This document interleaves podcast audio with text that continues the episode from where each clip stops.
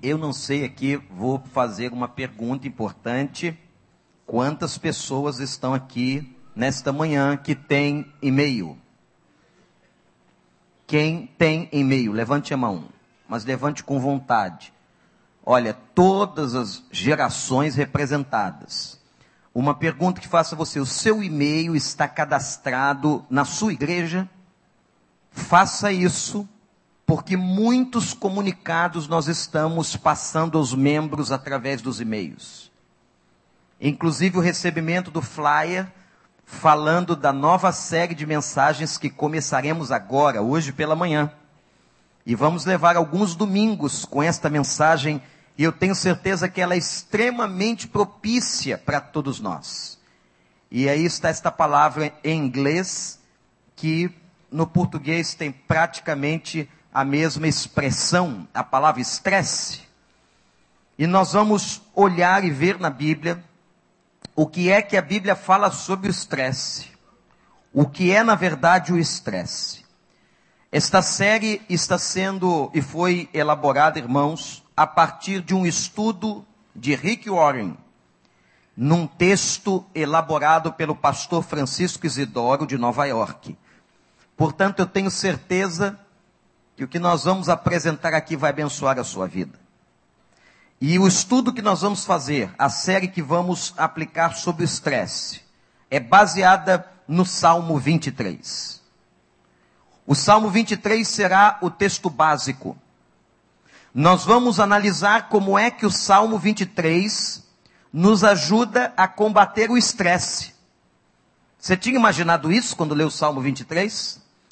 O salmo certamente mais lido da Bíblia. O Salmo 23 tem uma riqueza tremenda e às vezes, irmãos, quando nós decoramos alguma coisa, isso é um sistema mental humano. Quando você decora um texto, às vezes você apenas o decora e perde o sentido das palavras que você está recitando. É muito comum, pela profundidade de alguns textos, nós decorarmos os textos.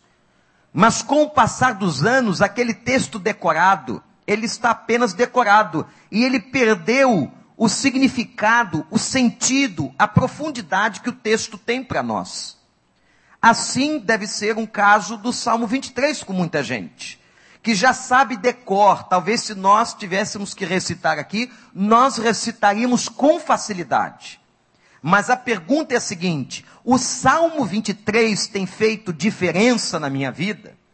Não é suficiente, absolutamente, que você apenas o deixe aberto na sua Bíblia, aquela Bíblia estética de enfeite lá da sua casa como ornamentação.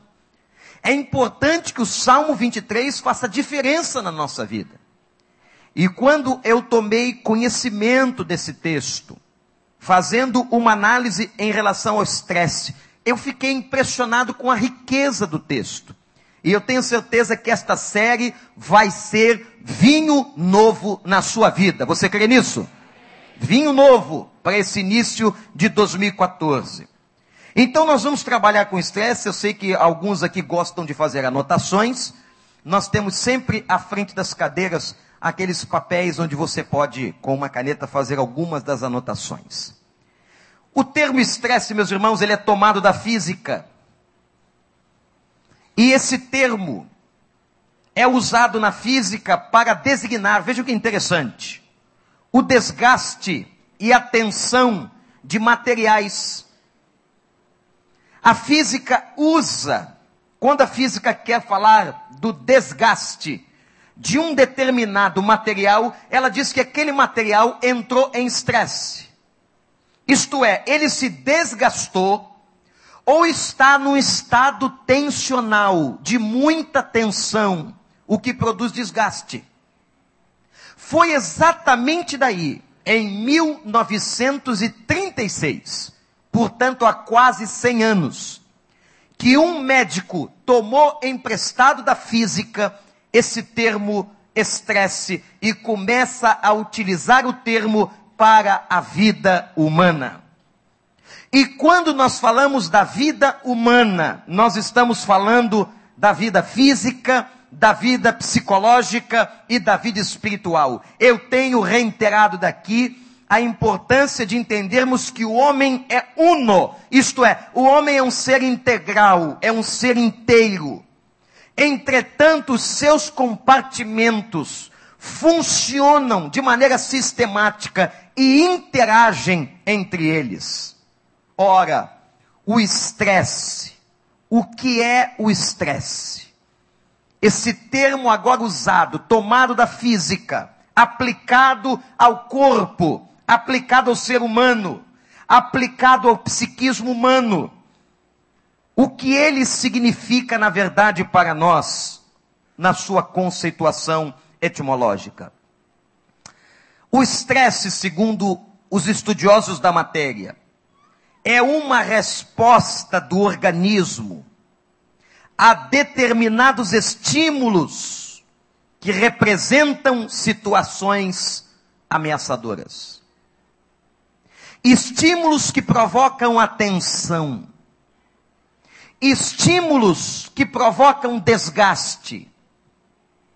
E esses estímulos podem gerar estresse na vida das pessoas.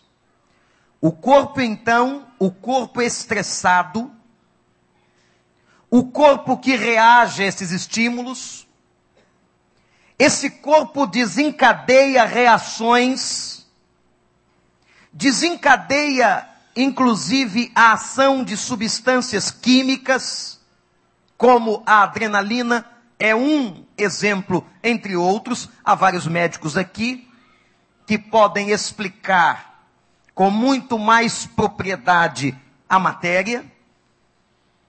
O estresse, então, leva o corpo a desencadear algumas substâncias químicas e algumas toxinas. Em poucos segundos, vejam isso, irmãos, as chamadas hormonas se espalham pelas células do corpo e geram sintomas. É por isso que o estresse, na sua ativação corporal, ele gera uma série de reações no coração, na pressão arterial e em vários outros, em vários outros comportamentos do corpo humano. Agora algo que me fez ficar perplexo foi quando um estudioso diz assim: todos nós, todos nós, passamos e sentimos estresse. O estresse é uma reação natural do corpo. Todo corpo, toda pessoa, diante de um estado tensional, e isso nos acontece o dia inteiro, diante de uma situação ameaçadora, esse corpo entra em estado de estresse. Ora, se todos nós entramos num estado de estresse, qual é o problema? O problema é exatamente o tempo que isto perdura. Uma pessoa em estado contínuo de estresse, ou com estado de estresse prolongado na sua vida, no seu corpo físico, psicológico, ela promove ou produz uma série de doenças graves no corpo, no psiquismo, em toda a sua estrutura. Então o problema, gente, não é passar por estresse, isso todos nós passamos. Todos nós somos submetidos a tensões. Você sai aqui e vai pegar esse trânsito para trabalhar todo dia, você gera estresse. A velocidade das informações, como diz Alvin Toffer, vai gerar estresse. Você chega na rua, vocês já perceberam como as pessoas estão extremamente agressivas? respostas imediatas, respostas truculentas. Toda esta sociedade é uma sociedade estressante. A gente entra num ritmo de trabalho estressante. Tem pessoas que para trabalhar oito horas gastam quatro horas de deslocamento. Duas na ida e duas na volta. Há problemas de estresse no contexto da família. Situações relacionais, situações de doença. Ora, analisando por esse prisma, irmãos e irmãs, todos nós passamos por estresse. Agora, dependendo do tempo, da longevidade desse estado estressante, você adoece. Você se desestrutura, você baixa todas as suas defesas e vem as mais diferentes doenças no corpo. Estava lendo um texto da Organização Mundial de Saúde que ela afirma que o estresse provoca graves danos aos aspectos físicos e psíquicos. Uma pessoa estressada por muito tempo e num grau elevado, ela vai destruindo suas defesas e tem danos terríveis, segundo a Organização Mundial de Saúde, fato estabelecido por pesquisa. O que, que tem a ver o Salmo 23? Hum. É fantástico como a Bíblia fala de tudo. Porque a Bíblia, gente, é o livro da vida. A Bíblia é a carta de Deus. A Bíblia é a nossa bússola. Escondi a tua palavra no meu coração para não pecar contra ti. Errais não conhecendo as Escrituras. Muitos dos nossos erros na vida têm a ver com a falta do nosso conhecimento da palavra de Deus. E o Salmo 23, ele é rico, riquíssimo, e traz remédios para todos os aspectos do estresse. O Salmo 23 segundo pesquisas de vários teólogos, é o salmo mais lido de todo o saltério. Este salmo, e uma das, um dos objetivos do Salmo 23 é levar o indivíduo ao conhecimento de quem é Deus. O caráter de Deus está exposto no Salmo 23 quem Deus é. E diz um teólogo que quando nós conhecemos quem Deus é, nós aprendemos a confiar mais nele. Nós entregamos, você entrega a sua vida a quem você conhece. Você não entrega a sua vida, você não pede opinião a pessoas que você desconfia. Quanto mais eu confio, eu conheço a Deus, mais eu nele confio. Então, para muitos teólogos, o Salmo 23 é um salmo, gente, que fala da vida e da relação da vida com esse Deus e o seu caráter. E foi feita uma ponte lindíssima sobre as que, as questões de estresse. A primeira fonte, nós vamos estudar este salmo alguns domingos no culto das 10 e 15, das 19 e 30. Mas a primeira questão, ou a primeira fonte do estresse humano, que nós vamos tratar hoje, são algumas, é a chamada ansiedade. Como é que o Salmo 23 trata da ansiedade humana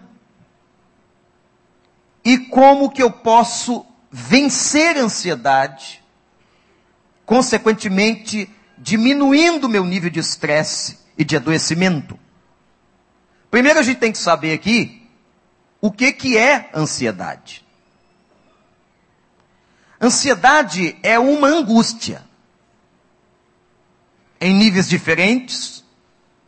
Há momentos em que essa ansiedade ela é baixa, ela pode ser média, mediana ou ela pode ser forte, é uma angústia gerada por uma preocupação específica e excessiva. Não sei se você já prestou atenção, eu tinha um professor, e eu gostava muito desse professor, ele me ensinou sobre aprendizado uma coisa interessante. Se você quer aprender alguma coisa, trabalhe o significado das palavras. Então, todo trabalho conceitual, quando você conceitua alguma coisa, se você se detiver no significado das palavras, você entende melhor. Por exemplo, os irmãos já pensaram no significado da palavra preocupação? Eu já estou até falando diferente de propósito. O preocupado ou a preocupação é uma ocupação prévia. Uma ocupação da mente antes do momento devido. Isto é que é a preocupação.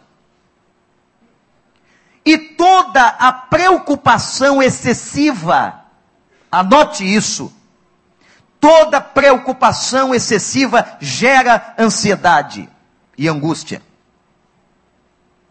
O que é então essa angústia que você sente preocupado com alguma coisa? É ansiedade. Agora, interessante que os estudiosos provam por pesquisa que a maioria das coisas pelas quais nós ficamos preocupados, elas não se efetivam. Isto é, você se preocupou em vão na maioria das vezes. A maioria das nossas preocupações não se cumprem, não se realizam.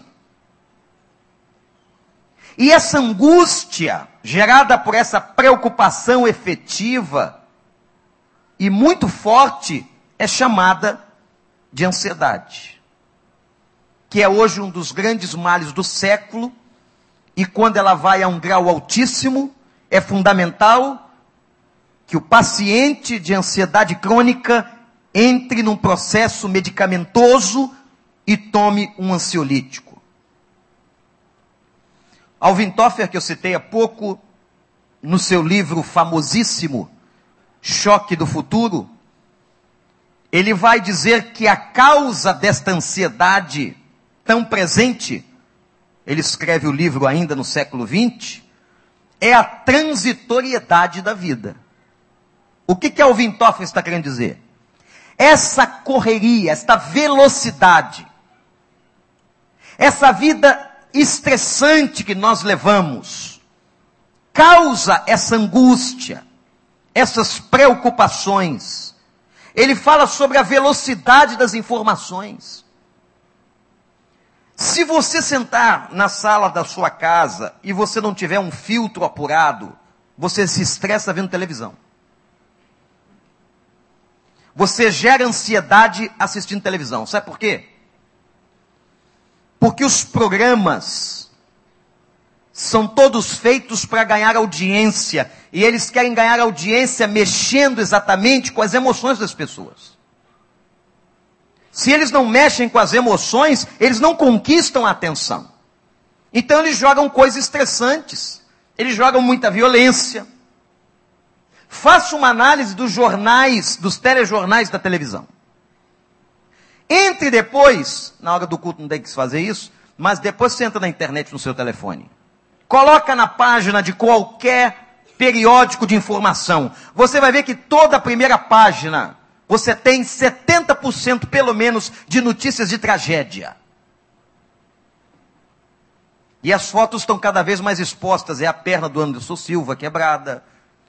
É o trem que se espatifou na Europa é as pessoas mortas. Então, cada vez mais, antigamente isso era proibido, hoje não.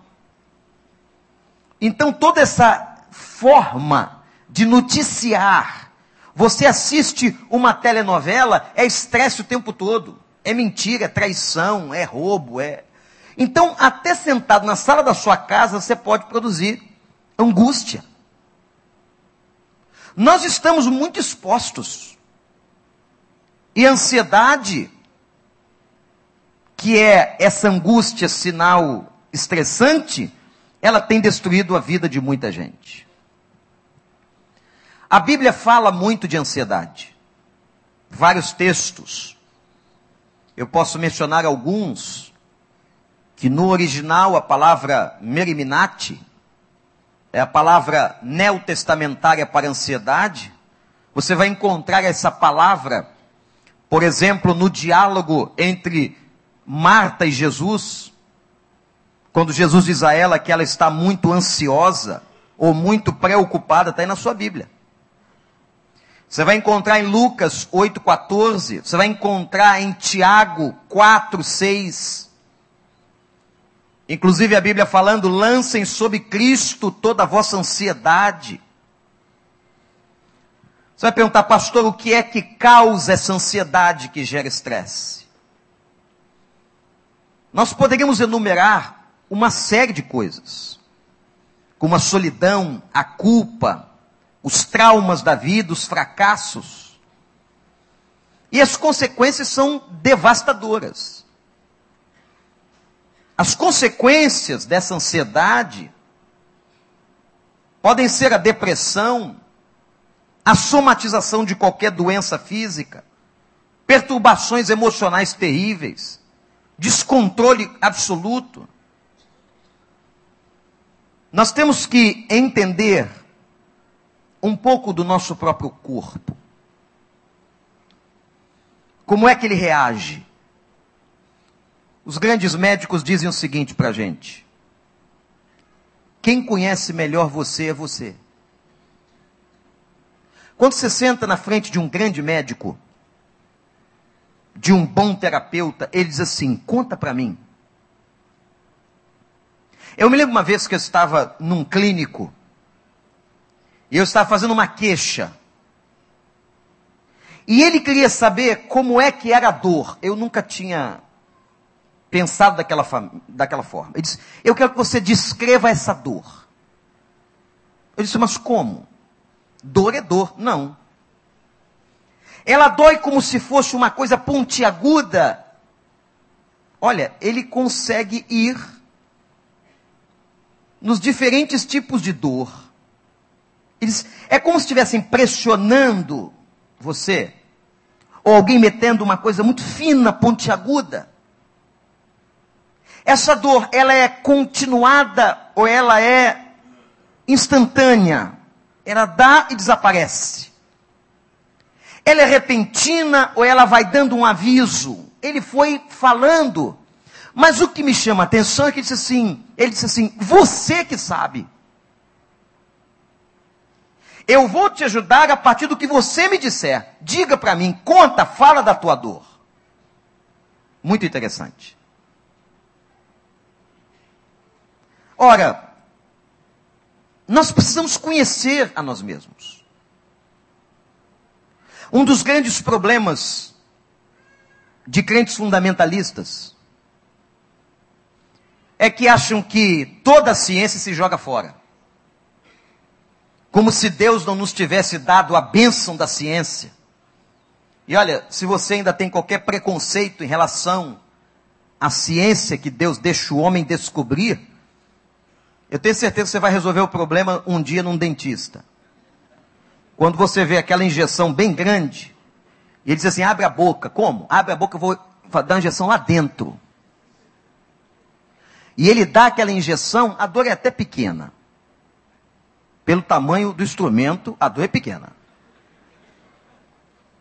E aí, ele volta com uma máquina. Uma máquina que tem um motor, ele vai furar teu osso. Aí você diz assim: graças a Deus pela ciência e pela anestesia. Ou alguns que foram fazer uma cirurgia de coração. E eu me lembro que meu pai foi alguém que sofreu uma cirurgia no coração depois de um infarto. E a minha mãe dizia ouvir do lado de fora do centro cirúrgico a serra que lhe abriu o peito. Já ouviu falar disso? Que para entrar em algumas cirurgias do coração, os caras abrem o peito da pessoa numa serra. É serra mesmo. Serra. Os ossos que você tem aqui para que possa chegar a teu coração. Aí você diz assim: graças a Deus pela anestesia geral.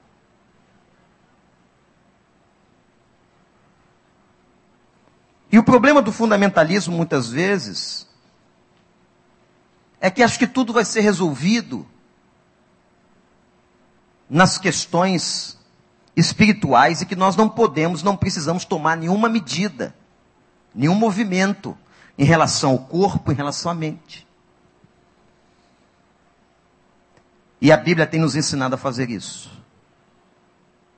Há um texto de Jeremias, ele diz assim: Senhor, Sara-me e eu sararei. Cura-me e eu serei curado. Mas Deus só podia agir na doença de Jeremias porque ele teve consciência dela. Jeremias teve a competência emocional, espiritual, de dizer: Eu estou doente. Pastor Daniel está aqui, trata de vários tipos de dependência. Pergunte a ele um dos passos iniciais é a pessoa reconhecer a sua dependência. Eu sou dependente, eu preciso de ajuda. E eu costumo dizer o seguinte: os casos mais graves são de pessoas que nunca reconhecem as suas fraquezas. A falta do reconhecimento, a falta da consciência, a falta do entendimento, mostra para mim que essa pessoa está mais doente do que aquele que diz assim: eu preciso de ajuda.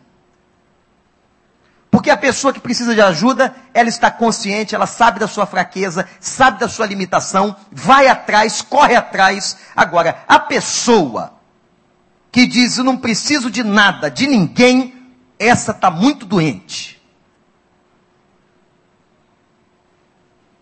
Então nós precisamos entender esse negócio de ansiedade, que afeta a gente, que provoca esse estado estressante. Todos os textos da Bíblia que falam de ansiedade ensinam o seguinte: anote aí no seu coração. Ansiedade é improdutiva. Isto é, não resolve nada. O sentir-se angustiado não resolve o problema, mas a gente se sente. Quando Jesus falava num dos textos sobre ansiedade, Mateus capítulo 6, ele diz assim: vocês não podem acrescentar um côvado à estatura de vocês. Vocês não podem fazer nada. Há situações que nós não podemos fazer nada, dependemos exclusivamente da ação de Deus.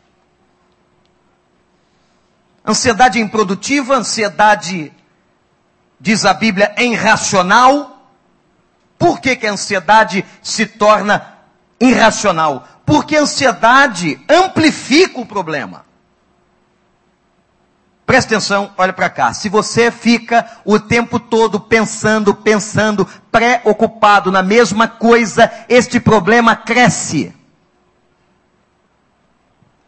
ele cresce e se torna maior do que é. Por quê? De noite você só pensa naquilo. Você só volta suas energias para aquilo. É por isso que Paulo, em Colossenses, ensina o cristão até no que deve pensar. Existe em Colossenses um exercício mental. Diz assim: pensai nas coisas que são de cima. Quando te vier o pensamento estressante, angustiante, Comece a exercitar as coisas. Exercite sua cabeça. Exercite seu raciocínio. Comece a pensar em outras coisas que edificam. Traz à memória o que te traz esperança. A Bíblia nos ensina vários exercícios e procedimentos de treinamento mental. Portanto, a ansiedade, ela se torna irracional. E se você ficar pensando no problema o dia inteiro, não trabalha a sua mente, ele, esse problema fica muito, muito maior. A Bíblia diz ainda que a ansiedade é prejudicial, gerando todo tipo de doença. Em alguns momentos, agora olha que interessante, a ansiedade pode ser um sinal de incredulidade. Porque se eu gero uma preocupação excessiva, eu posso estar demonstrando que não confio, não confio na solução de Deus. Se você entregou a palavra no hebraico do Salmo 37, entrega o teu caminho, entregar aqui é rolar para o outro a bola. Deixa com o outro, entrega o outro. Confia ao outro. Mas às vezes essa ansiedade pode ser um sinal espiritual de falta de fé. Não estou dizendo que é necessariamente sempre, mas pode ser. Portanto, a ansiedade é improdutiva, é irracional, é prejudicial e pode ser uma negação da fé. Agora vamos ver o que, que o Salmo 23 nos ensina. Eu quero aplicar aqui do Salmo quatro princípios que vão combater a ansiedade e que vão também, obviamente, trabalhar o estresse. O primeiro princípio está no Salmo, é o princípio da confiança. Agora preste atenção. Se quiser abrir a Bíblia, abre no Salmo 23. O Senhor é o meu pastor. O que, gente? Nada me faltará. Deitar-me faz em verdes pastos. Guia-me mansamente às águas tranquilas. Refrigera a minha alma. Guia-me pelas veredas da justiça por amor do seu nome. Mesmo que eu andasse pelo vale da sombra da morte, não temeria mal algum, porque tu estás comigo, a tua vara e o teu cajado me consolam. Preparas uma mesa perante mim, na presença dos meus inimigos. Unja a minha cabeça com óleo e que o meu cálice transborde. Certamente que a bondade e a misericórdia me seguirão todos os dias da minha vida, e estarei na casa do Senhor por longos dias eu recitei para vocês o Salmo 23 que eu aprendi e estava lendo a outra versão. Isso é o poder, o poder que há quando você decora um texto. E tem gente que tem dificuldade de ler uma outra versão da Bíblia porque decorou diferente. Não é verdade? E pastor, essa versão aí não é boa não. boa é que eu aprendi. É claro que as versões bíblicas vão se atualizando, vão melhorando o significado, a interpretação da Bíblia. Mas não há qualquer pecado você recitar o que você aprendeu. Eu acabei lendo, olhando aqui o Salmo 23 na NVI e eu recitei a imprensa bíblica brasileira. Mas é a mesma coisa. Agora, observem. O Senhor é meu pastor, e como é que continua? O Senhor é meu pastor? Gente, tem que haver confiança. O Salmo 23 começa falando do princípio da confiança naquele que é nosso pastor. É Ele que nos ajuda a combater toda essa ansiedade. Coloca na tua cabeça que quem supre as tuas necessidades não são as pessoas. Eu tenho uma notícia para você que não sei se você já captou. Quem manda na sua vida ou quem te dá sustento não é o teu patrão, não é a empresa que você trabalha, não. Quem sustenta você é o Senhor dos Exércitos. Ele hoje usa essa empresa, amanhã ele pode usar aquela, ele pode, pode vir de onde tiver que vir, mas quem mantém a sua vida é o Senhor. O Senhor é o meu pastor e nada me faltará de nada terei falta. O que é que um pastor faz? E aqui está a imagem, óbvio, da Palestina, dos pastores de ovelhas. Os pastores defendem as ovelhas. Os pastores guiam as ovelhas. Os pastores corrigem o rumo das ovelhas. Imagem linda que Jesus e a Bíblia usa para nos ensinar quem nós somos e quem Ele é. Nós somos a ovelha, mas Ele é o nosso pastor, é Ele que nos guia, é Ele que nos abençoa, é Ele que nos defende, é Ele que nos corrige. Amém, irmãos? Aí Jesus diz assim: quem é que sustenta as aves do céu? Elas não plantam.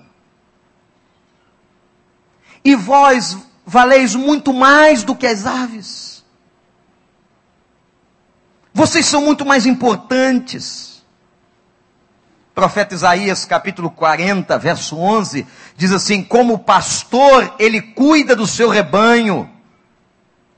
É ele que cuida do seu rebanho. Com o braço, ele ajunta os cordeirinhos e os carrega no colo. O Senhor nos carrega no colo quando precisamos e nos conduz, guiando as suas ovelhas em paz. Agora, se você não confia nisso, como é que você pode recitar o Salmo 23 e dizer: Nada, nada me faltará? Quanta gente, irmãos, que diz que ama tanto a Deus, mas não conhece suficientemente o seu caráter para saber que se ele prometeu, ele vai cumprir. Se ele está dizendo que nada te faltará, nada te faltará em 2014, 2015, 2016, até o final da sua vida, nada te faltará. Princípio da confiança. Aí vem Paulo, citei Jesus, citei Isaías, vou citar Paulo. Quando escreveu os Filipenses no capítulo 4, verso 19: O meu Deus suprirá todas as suas necessidades. Anota isso, meu irmão. Nesse ano que nós estamos começando em Cristo, o Senhor Deus, Ele diz assim: O meu Deus, é interessante como Ele traz para o pessoal, a pessoalidade de Deus, o meu Deus, em quem eu creio, aquele que eu confio, o meu Deus suprirá todas as tuas necessidades. O texto não diz, e é interessante, que ele vai fazer todas as tuas vontades. O texto não diz que ele vai suprir tudo que você sonha o texto diz que ele vai suprir o que, gente? Todas as nossas, todas as nossas necessidades. Ele garante. Você crê nisso? É engraçado quando alguém vai fazer um seguro, não é? O cara sai dali com uma confiança que ele pode bater de carro impressionante. Não, agora eu estou bem, posso bater. Não dá esse sentimento? Eu quero dizer para você que o teu seguro, o seguro de vida que o Senhor fez para você, foi feito com preço de sangue.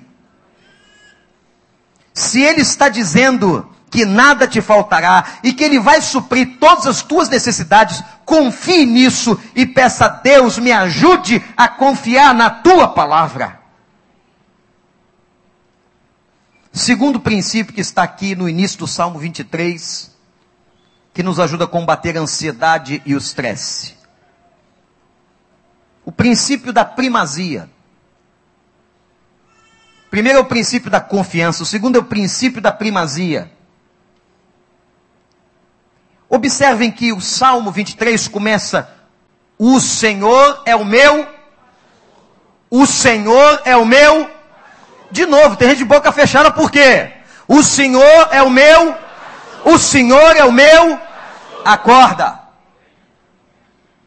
lugar de dormir em casa. O Senhor é o meu pastor. Sabe que diz isso? O texto mostra que isso aqui faz parte de uma escolha. Eu escolhi o Senhor para ser o meu pastor. Eu escolhi o Senhor para ser o meu guia, o meu cuidador, o meu amigo, o meu orientador. Eu escolhi o Senhor. Eu quero perguntar a você, você que está na internet ou aqui, a quem você escolheu para guiar a sua vida? Será que foi Deus mesmo? Ora, se nós escolhemos a Deus para guiar a nossa vida, por que é que nós não consultamos a Ele quando vamos fazer as coisas? É para orar em tudo, gente. Presta atenção, igreja. É para orar em tudo. É consultar a Deus em tudo. Senhor, eu faço esse negócio? Senhor, eu faço essa compra. Senhor, eu entro nessa sociedade. Senhor, eu começo esse relacionamento. Senhor, Senhor, Senhor. A palavra Senhor, Crios. Ele é o Senhor. Mas nós queremos ser senhores de Deus. Mas como, pastor? Como é que a gente quer ser senhor de Deus? Quando a gente toma a decisão, diz assim para ele, abençoa. Hã? Que eu estou mandando. Abençoa. Em outras palavras, é isso que a gente faz.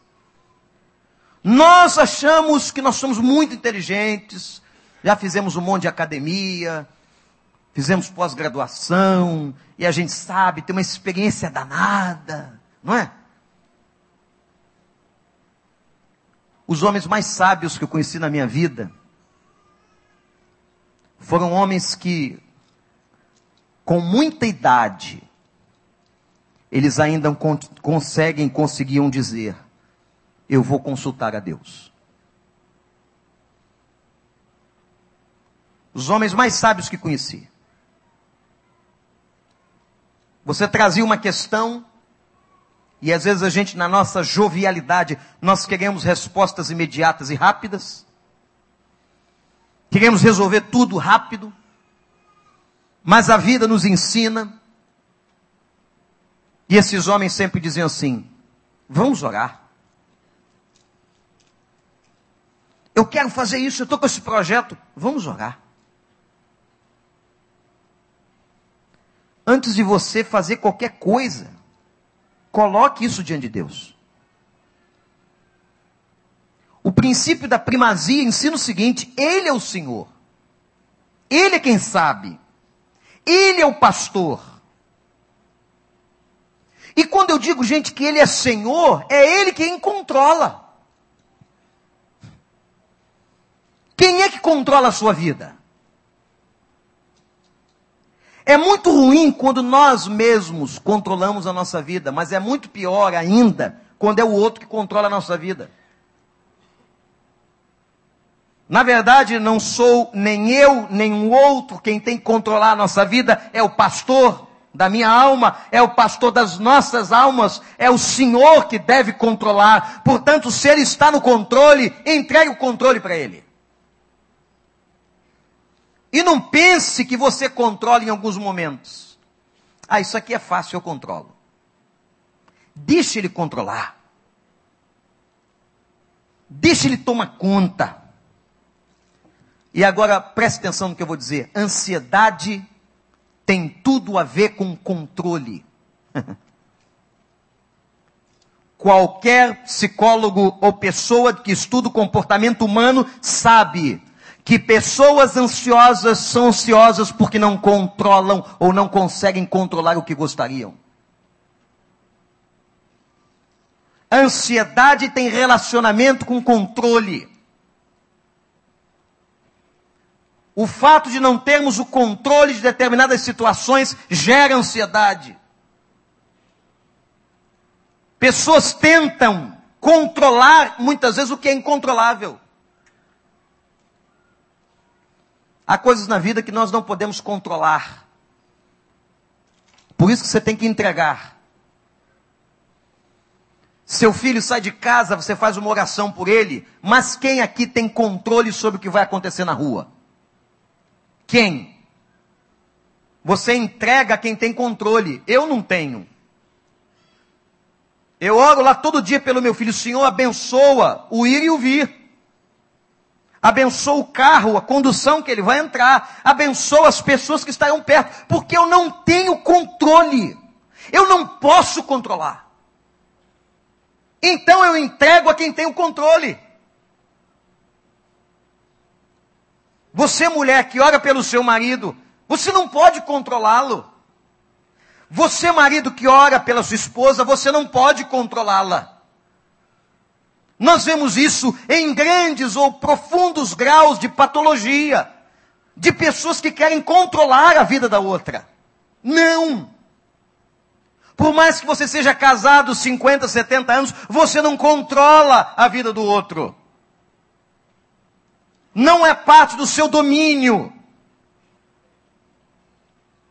Por isso que nós temos que entender que o controle tem que ser entregue a Deus. Nós não controlamos a economia do país. Não controlamos. Nós não controlamos as epidemias que podem surgir não controlamos uma série de situações de ambiente. Vocês veem o que está acontecendo no mundo? Que coisa curiosa. Tivemos esta semana a sensação térmica de 50 graus. 50 graus. Alguma coisa está acontecendo. Mas ninguém percebe, né? Ou não quer perceber. Ao mesmo tempo, 4 mil voos dos Estados Unidos foram cancelados pela quantidade de neve e a nevasca. 15 pessoas morreram em Nova York e as pessoas, os autoridades dizem, não saiam de casa. Inundações na Europa como nunca se viu nesta época de janeiro, início de janeiro. Como é que nós temos controle sobre o ambiente? Gente, se você pensar bem, você não tem controle de nada. Você tem controle da vida. Você acha que você chega num consultório médico, você acha que o médico é que tem um controle. A gente se sente ilusoriamente tão bem, não é? Não, agora sim, agora eu estou curado, porque esse médico é muito bom. Ele é muito bom. Aí vem aquele texto que diz assim: se o Senhor não abençoar a casa, se o Senhor não edificar, pode fazer o que for, é Ele que dá vida, é Ele que abençoa, é Ele que controla, é Ele que é o pastor. Que Deus nos ensine a dar a primazia a Ele. Terceiro princípio. O princípio da devoção. Quer vencer a ansiedade e o estresse? Fale com Deus sobre isso. Filipenses 4, verso 6. Não andem ansiosos, Filipenses 4, 6. Não andem ansiosos por coisa alguma, alguma. Mas em tudo pela oração e súplica e com ações de graças, apresentem seus pedidos a Deus. Não andem ansiosos por coisa alguma, mas em tudo pela oração e súplica e ações de graças, apresentem seus pedidos a Deus e a paz de Cristo, que excede todo entendimento, guardará o coração e a mente de vocês em Cristo Jesus. Que coisa linda. Só esse versículo tinha que sair pela Avenida das Américas, todo mundo pulando, batendo palma. Amém, gente? Louvado seja o Senhor. Aleluia. Glória a Deus. Que texto é esse? O homem estava cheio do Espírito Santo. Que texto! Tudo tem que ser levado a Deus. Não ande em ansiedade por coisa alguma. Mas, pastor, aquele problema é muito, é muito sério. Não ande ansioso por coisa alguma. Pode ser a mais terrível enfermidade, a crise maior. Deus está no controle, meu irmão, minha irmã. O Senhor está na frente por mais que possa doer emocionalmente em nós, ele tem que ter o controle. E é na devoção. O princípio da devoção nos ensina exatamente isso. É na devoção, é na oração. Que importância tem um culto coletivo. Ah, que muita gente não entende isso. Que importância o grande ajuntamento no primeiro dia da semana. Por que, que Deus não nos deixou sermos crentes em casa, isoladamente, só com a nossa família? Não, Ele nos traz para o negócio que Ele bolou. Jesus diz assim: Eu edificarei a minha igreja. Que coisa importante, porque é aqui e há coisas que só aqui Deus fala. Eu não vou na sua casa pregar particularmente para você esse texto, porque ele mandou dizer isso à congregação. Quantas coisas boas Quantas palavras que nos ensinam a vida. Aí sai de Paulo, vai para Pedro. Primeira carta, capítulo 5, versículo 7. Lancem sobre Deus toda ansiedade, porque Ele tem. Ele tem o que, igreja? Cuidado! O Senhor é o meu pastor, nada me faltará. Último princípio. Quais são os três outros, hein? Já esqueceu? Tem que anotar. Primeiro, vamos lá, que eu já esqueci. Princípio da confiança. Segundo, princípio da primazia. Quem é o primeiro? Terceiro, princípio da devoção. Tem que levar tudo em oração. Está com a preocupação? Oração. Não adianta. Às vezes não adianta ligar para pastor, para médico. Não adianta. O cara não vai te ajudar. Cai de joelho. Você vai ver como você vai se sentir muito melhor. Você crê nisso? Quem já sentiu isso na sua vida? Eu já. Ah, gente, tem momentos que quando a gente vai lá para o quarto, fecha a porta, sozinho ali, de joelho, diante de Deus, ah, quando a gente sai dali, a gente sente um negócio diferente, a gente experimenta a palavra, o cumprimento dessa palavra na nossa vida. Louvado seja o Senhor. O quarto princípio e último que eu vejo nesse salmo é o princípio da paciência. Há uma parte do fruto do Espírito Santo que é exatamente a paciência. Pedir uma pessoa ansiosa para ser paciente. O que a gente está pedindo, o que a Bíblia está ensinando é o seguinte: você tem que tirar a ansiedade, colocar paciência. Tem que fazer uma troca. Por isso que Jesus, no grande sermão da montanha, ensinou o seguinte, Mateus 6,34. Estou citando um monte de texto aqui, para você ler em casa. Mateus 6,34. Não andeis ansiosos pelo dia de amanhã. O que, é que adianta? E amanhã, como é que amanhã eu vou para o trabalho? É amanhã. Não adianta ficar preocupado hoje. Deu para entender? O negócio é amanhã. E aquela conta é amanhã que vence. Aí eu pago todas as minhas contas antes. Pode ser neurose. Pode ser.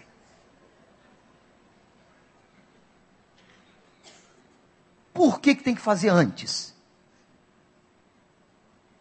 Você quer provar o que para quem? Não, recebi da Light um título. Quem já recebeu? Esse consumidor paga as contas de luz todas antes do, da data. Quem já recebeu isso aqui? Ninguém.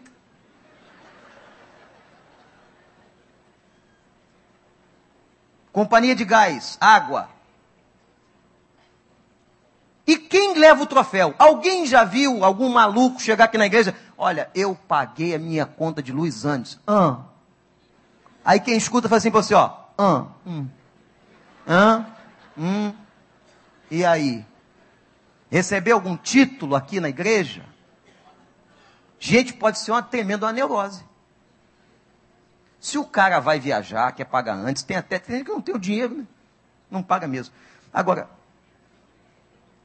meus irmãos, basta cada dia o seu mal. Quem ensinou isso foi o mestre. Um dia de cada vez. Senhor, me dá paciência. Mas eu estou te pedindo isso há muitos anos. Mas é isso mesmo. Eu quero que você me peça há muitos anos. Porque enquanto você me pede muitos anos, você está dependente de mim. Já viram como nós somos? Assim que temos alguma coisa, se nós estivermos muito bem, é fácil parar de orar. É fácil. Agora, no meio da crise, no meio do sofrimento, o troço está apertando, o sapato está apertando, a crise é grande, o fogo caindo na tua cabeça, ah, tu vai para o joelho. Ah, vai, vai, vai. Eu não creio nesse negócio de orar, jejuar, mas vai, vai crer. Vai crer. Me lembra aquela história do da menina que arrumou um namorado. Disse, mamãe, namorada, assim, assim, a gente quer casar, e etc, tal. Mas ele tem um problema. Aí disse, olha, mãe, ele, ele não acredita no inferno. Ela disse, deixa comigo. Assim que vocês casarem, Eu vou ensinar para ele sobre Jesus. Vocês digam por quê? Eu estou contando para um lado, vocês levar para o outro. Vou ensinar sobre Jesus, que existe céu e inferno.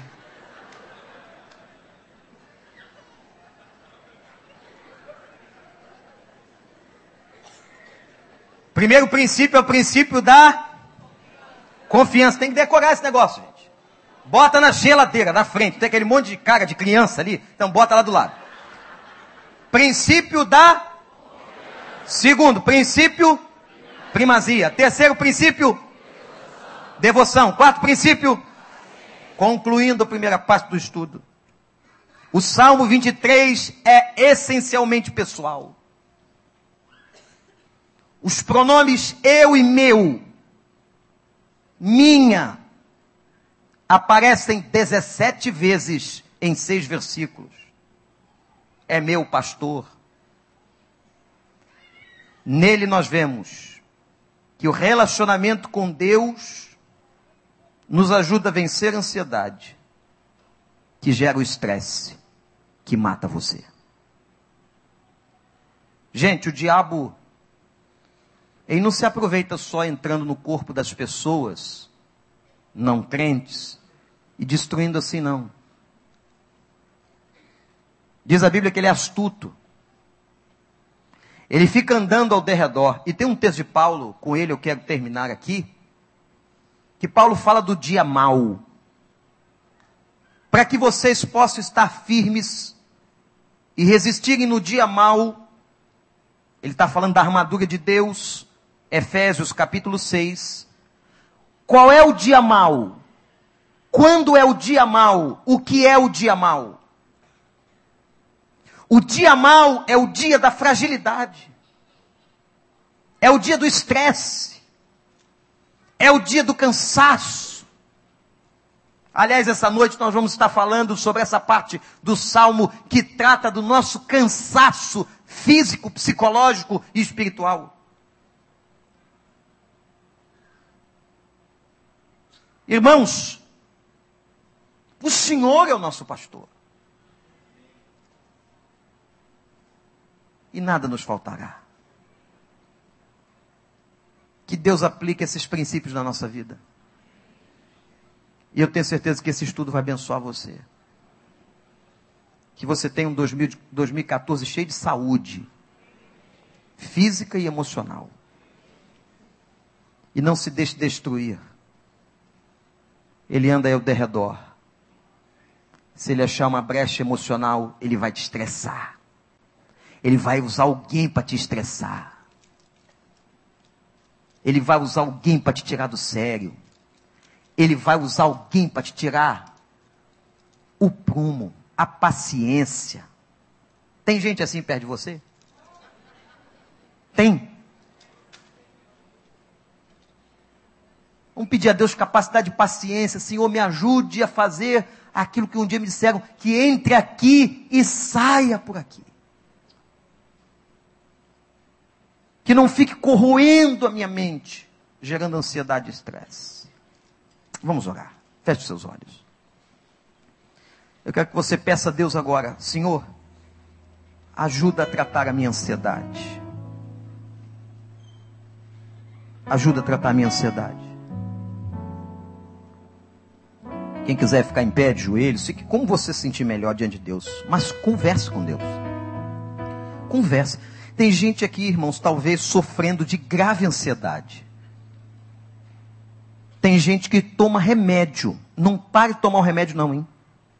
Só sob orientação do seu médico. Mas coloca diante de Deus. Pai, me ajude. Troca a minha ansiedade por paciência.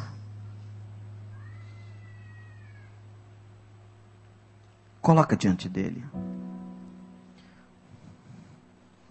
que você possa introjetar essa palavra que diz: O Senhor é o teu pastor, nada te faltará. Não é o teu patrão, não é o teu dinheiro. Quem controla é o Senhor. Quem está na frente é o Senhor. Talvez alguém aqui hoje de manhã queira convidar Jesus para assumir o controle. Tem alguém aqui hoje de manhã que quer convidar Jesus para assumir o controle, que nunca fez isso, quer fazer isso agora? Levanta a mão. Eu vou orar pela tua vida. Tem alguém? Tem gente lá, Deus abençoe a senhora, Deus abençoe, Deus abençoe, Deus abençoe, Deus abençoe. Aqui à frente, Deus abençoe. À minha direita, lá atrás, Deus abençoe. Isso para você que levantou a mão, ore e diz assim: Senhor Jesus, eu entrego controle. Eu tenho tentado controlar as coisas, mas eu não sou bom, Senhor, para isso.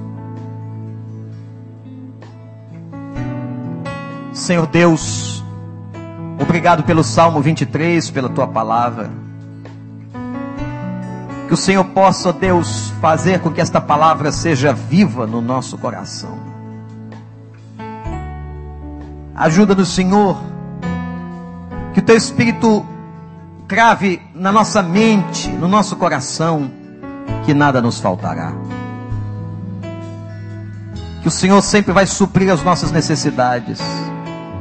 E que neste momento o teu povo aqui lance sobre o Senhor toda a ansiedade, na certeza de que o Senhor tem cuidado de nós.